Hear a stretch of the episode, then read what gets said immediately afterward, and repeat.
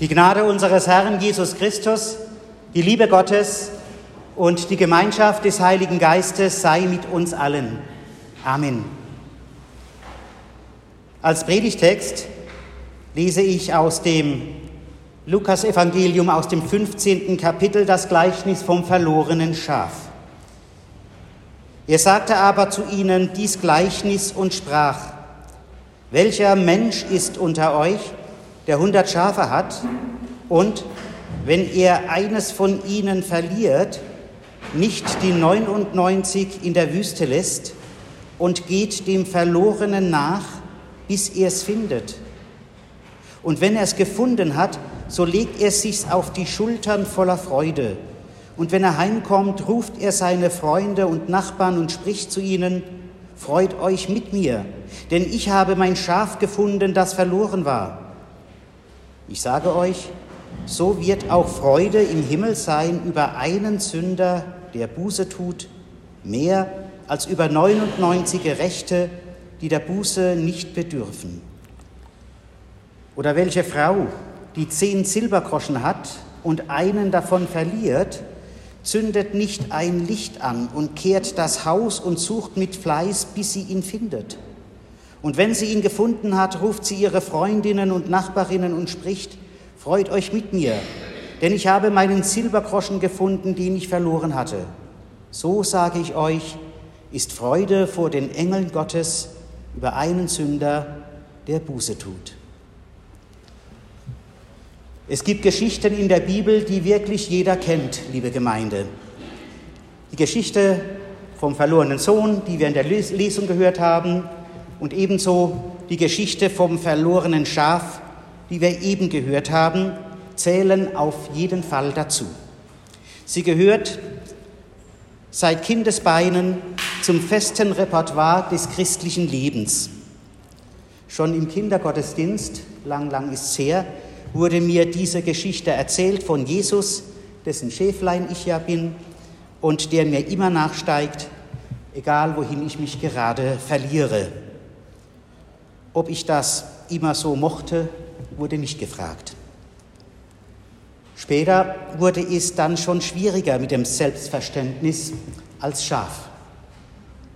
Herde ist unter Konfirmanden einerseits angesagt, andererseits möchte niemand so sein wie alle anderen und lieber eigene Wege gehen.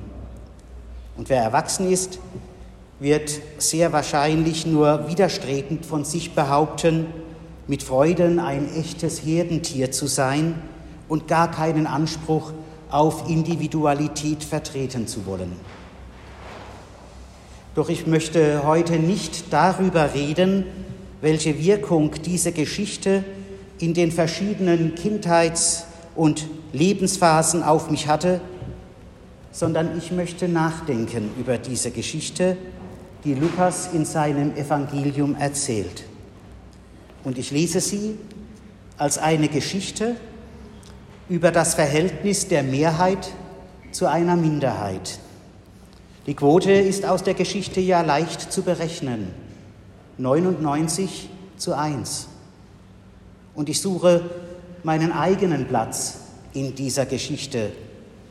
Eins von den 99 oder das eine? Das Gleichnis vom verlorenen Schaf gehört in die Mitte des Lukasevangeliums. Es könnte sogar sein, dass es die Mitte dieses Evangeliums ist. Zusammen mit den Geschichten vom verlorenen Groschen und vom verlorenen Sohn malt Lukas uns aus, wie Gott ist. Wie ein Hirte, der mit 99 Schafen gut zu tun hätte und doch dem einen hinterhergeht, das sich in der Wüste verlaufen hat. Wie eine Frau, die auf dem Boden im Staub kriecht und in alle Ecken guckt, bis sie den einen Groschen gefunden hat, der ihr heruntergefallen ist. Und wie ein Vater, der Enttäuschung und Verbitterung über das Verhalten seines jüngeren Sohnes nicht kennt. Ein Vater, der die verlorenen Jahre in der Beziehung zu seinem Sohn nicht zählt und von einem Moment auf den anderen ein großes Fest ausrichtet, aus lauter Freude, dass der verlorene Sohn zurückgekommen ist.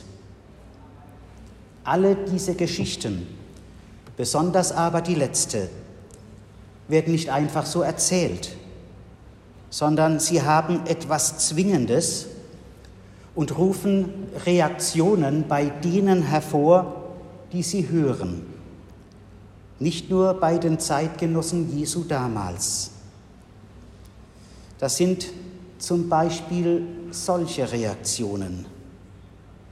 Unverantwortlich von diesem Hirten, die anvertraute Herde so alleine zu lassen. Hysterisch von der Frau, wegen eines Groschen so einen Aufstand zu machen und ungerecht von dem Vater, den Taugenicht so willkommen zu heißen, während der brave ältere Bruder offenbar so selbstverständlich genommen wird wie die Luft zum Atmen. Und in den Worten dieses älteren Bruders können sich ja durchaus auch viele wiederfinden. Siehe, so viele Jahre diene ich dir und habe dein Gebot nie übertreten, und du hast mir nie einen Bock gegeben, dass ich mit meinen Freunden fröhlich wäre. Nun aber, da dieser dein Sohn gekommen ist, der dein Hab und Gut mit Huren verprasst hat, hast du ihm das gemästete Kalb geschlachtet. Wenn also das alles Bilder von Gott sind, die hier gemalt werden, dann ist Gott nach menschlichem Ermessen, also nach unserem Ermessen, unverantwortlich, hysterisch und ungerecht. Also alles das, was wir wieder nach unserem Ermessen natürlich niemals sind. Denn wir alle sind ja immer verantwortlich, vernünftig und gerecht und handeln auch immer so. Ich weiß, Ironie ist nicht nur in Predigten, sondern auch in Gleichnissen eine schwierige Sache. Aber ich glaube, dass es in Lukas Geschichten von den verlorenen Schafen, Groschen und Söhnen viel weniger um diese Schafe, Groschen und Söhne geht, sondern es geht um den Rest, der leider die Mehrheit ist, um die 99 anderen Schafe, um die neun Groschen, deren aufgedruckter Wert plötzlich nicht mehr stimmt, um den älteren Bruder und seine jahrelangen treuen Dienste. Es geht um die, die sich selbst für verantwortlich, für vernünftig und für gerecht halten, es aber nicht sein können, ohne doch irgendwie auf eine Belohnung dafür zu schielen. Also, es geht um uns, es geht um mich.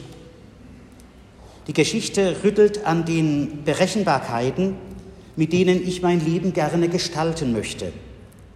Wenn ich mich so und so verhalte, dann bekomme ich irgendwann einmal dies oder das.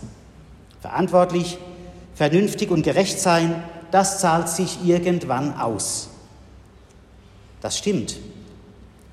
Aber es darf nicht dazu führen, dass man sich über andere, die andere Wege gehen, erhebt oder sie für weniger wert hält. Ich denke an die Bilder von Gott, die Lukas uns ausmalt, an diesem nach menschlichen Maßstäben unverantwortlichen, hysterischen und ungerechten Gott. Aber so ist Gott, weil er uns Menschen nachgeht und niemanden in die Wüste schickt oder dort stehen lässt oder dort verloren gehen lässt oder abschreibt. So handelt Gott, weil er uns Menschen liebt und seine Liebe ist wie alle Liebe unberechenbar. Dies ist uns auch heute gesagt, weil wir offenbar immer wieder zu vergessen scheinen, dass sich Jesus nicht besonders für die Mehrheit und für deren echte oder bloß aufgesetzte Verantwortlichkeit, Vernunft und Gerechtigkeit interessiert hat. Sein Herz und sein Handeln waren immer bei den wenigen, bei den Kleinen, bei denen am Rand. Alle Berechenbarkeit hat er über Bord geworfen und damit auch viel von der Sicherheit, die sich manche Christen wünschen. In diesem Zusammenhang möchte ich gerade heute nicht versäumen, noch ein persönliches Wort zu mir und zu meiner Herkunft zu sagen, die meiner Familie und mir offensichtlich eine bestimmte Haltung mitgegeben hat. Wir mischen uns ein, so sind wir groß geworden. Und damit bin ich beim letzten, was ich noch sagen möchte. Vor fast 79 Jahren hat in schwerer Kerkerhaft der Nazis und im Angesicht des Todes ein Mensch den Kirchen ein Vermächtnis hinterlassen, das heute aktueller denn je erscheint. Nicht nur Joe Biden zitierte in seiner Weihnachtsansprache 2020, damals als Elected President und noch nicht amtierend, aus den Adventsmeditationen Alfred Delps, sondern auch kurz danach, weniger überraschend, Kardinal Reinhard Marx bei seinem damaligen Rücktrittsgesuch an Papst Franziskus. Deutschland ist Missionsland geworden, so hatte Alfred Delp diagnostiziert. Längst ist unsere Gesellschaft nicht mehr christlich geprägt. Die Kirchen verlieren Mitglieder und Einfluss, die Christen werden eine Minderheit. Die einen bejammern das, die anderen sehen darin eine Chance. Zu ihnen gehörte hellsichtig auch Alfred Delp. Gerade aus Liebe zur Kirche hat er sie kritisiert wie kaum einer in der jüngeren Geschichte. So schreibt er, wir haben durch unsere Existenz den Menschen das Vertrauen zu uns genommen. 2000 Jahre Geschichte sind nicht nur Segen und Empfehlungen, sondern auch Last und schwere Hemmung. Und gerade in den letzten Zeiten hat ein müde gewordener Mensch in der Kirche auch nur den müde gewordenen Menschen gefunden, der dann noch die Unehrlichkeit beging, seine Müdigkeit hinter frommen Worten und Gebärden zu tarnen. So schreibt er im Gefängnis in einer Art Testament über das Schicksal und die Zukunft der Kirchen. Er fordert den radikalen, selbstlosen Einsatz für andere, den Abschied von kirchlicher Vereinsmeierei. Vor allem ist ihm die Bürokratisierung und die Verbürgerlichung der Kirche ein Dorn im Auge. Dass da ein Menschentyp geworden ist, vor dem selbst der Geist Gottes, man möchte sagen, ratlos steht und keinen Eingang findet, weil alles mit bürgerlichen Sicherheiten und Versicherungen verstellt ist. So heißt es in seiner Meditation über den pfingstlichen Hymnus zum Heiligen Geist. Die Kirchen, so schreibt Delp, scheinen sich durch die Art ihrer historisch gewordenen Daseinsweise selbst im Wege zu stehen. Ich glaube, überall da, wo wir uns nicht freiwillig um des wahren Lebenswillens von der gewohnten Lebensweise trennen, wird die geschehende Geschichte uns als richtender und zerstörender Blitz treffen, aktuell in noch ganz anderer Hinsicht heute. Und er schreibt weiter, das gilt sowohl für das persönliche Schicksal des einzelnen kirchlichen Menschen wie auch für die Institutionen und Brauchtümer. Wir sind trotz aller Richtigkeit und Rechtgläubigkeit an einem toten Punkt. Und dieses Zitat hat Kardinal Reinhard Marx aufgenommen. Die christliche Idee ist keine der führenden und gestaltenden Ideen dieses Jahrhunderts. Immer noch liegt der ausgeplünderte Mensch am Wege. Im Bild vom Mitmenschen, der unter die Räuber gefallen ist, formuliert Delp den Auftrag der Christen und der Kirchen wie der Samariter im Evangelium. So sollen sie die Zeichen und Nöte der Zeit aufgreifen. Wo Christen und Kirchen dazu nicht bereit und fähig sind, geraten sie ins Abseits. Und schlimmer noch, sie verstellen das Evangelium.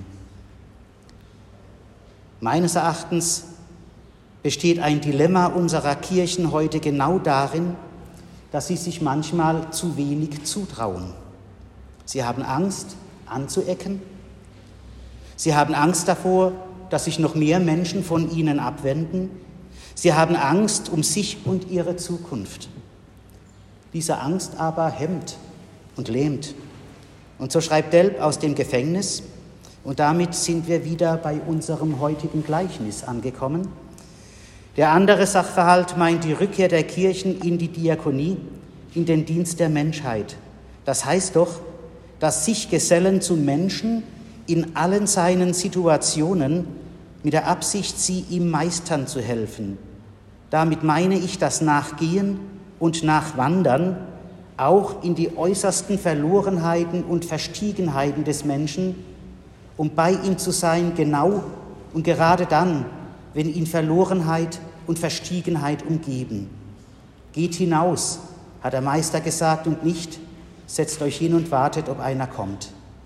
Man soll deshalb keine großen Reformreden und keine großen Reformprogramme entwerfen, sondern sich rüsten, der ungeheuren Not des Menschen helfend und heilend zu begegnen. Das waren seine Worte aus dem Gefängnis, die er mit gefesselten Händen niederschrieb. Und vielleicht ist es an der Zeit, dass sich unsere beiden großen Kirchen wieder mehr auf die Schätze besinnen, die in ihnen schlummern und die sie immerhin durch 2000 Jahre getragen haben. Schätze mit einer heilenden Kraft und Wirkung in der Liturgie, in den Sakramenten, in der Musik, in der Meditation und vor allem in den Menschen, die sich einsetzen, die mitarbeiten, die da sind, wenn sie gebraucht werden, die hinausgehen, wie es Alfred Delp schreibt, hinaus zu den Alten und Kranken, hinaus zu den Gefangenen und zu den Ausgegrenzten, hinaus zu denen, die in unseren Augen anders aussehen, anders sind, anders lieben, anders glauben, ganz andere Lebensentwürfe haben, hinaus zu den Geflüchteten und denen, die Gewalt und Verfolgung erleiden mussten, um bei ihnen zu sein, um zu trösten, um zu heilen, um zu stärken. Denn wir sind gefragt und gefordert, dem Verlorenen nachzugehen, es zu suchen und es zu finden, um es heimzubringen und willkommen zu heißen in unserer Gemeinschaft. Darum hat Jesus dieses Gleichnis erzählt, über das wir heute nachdachten. Und darum ist eines auch und trotzdem gewiss, wenn ich selbst einmal nicht zur Mehrheit gehöre, wenn mich das Schicksal oder mein eigener Wille oder meine Fehler oder alles zusammen verloren gehen lassen, dann geht Gott mir nach und kommt mir entgegen wie der Hirte, wie die Frau, wie ein guter Vater. Und was ich mir für mich selbst wünsche in so einer Situation, das sollte ich doch allen anderen Menschen auch wünschen und ihnen mit dieser Haltung begegnen, damit auch an meinem Leben etwas von Gottes großer Liebe zu sehen ist. Amen. Und der Friede Gottes, welcher höher ist denn alle Vernunft, Bewahre unsere Herzen und Sinne in Christus Jesus. Amen.